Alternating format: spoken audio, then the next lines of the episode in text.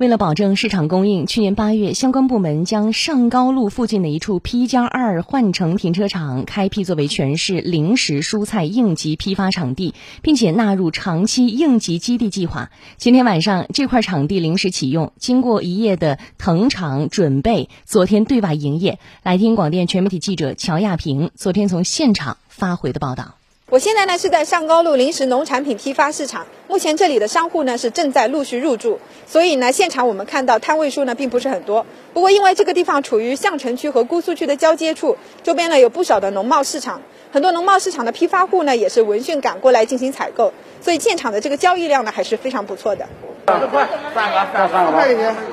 批发价。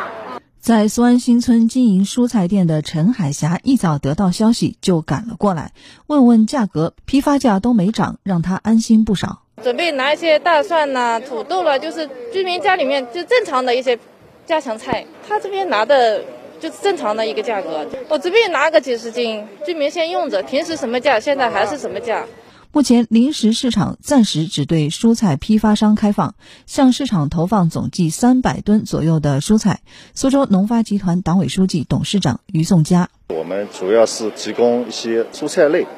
那么下一步可能我们还会提供一些这个肉类，啊，一些其他的一些农副产品，呃，也是作为一个小型的这么一个综合市场，来保证这个市场的个呃有充分的供应。呃，这个按照我们的这个设置的这个摊位呢，我们现在有二百一十八个摊位，那我们的这个容量呢，能够达到每天能一千三百吨的这么一个啊交易的规模。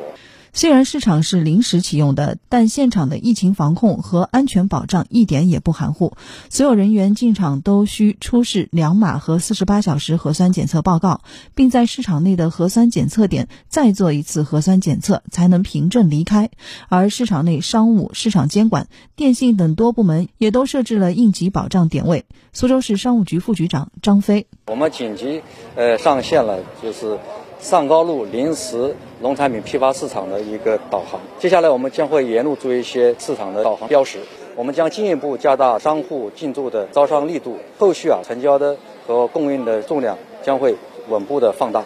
呃，对全市的市场保供啊，也将形成有力的支撑和有效的补充。根据我们的监测，目前市场供应数量总体充足，我们还将进一步加大货源的组织力度，请广大市民放心。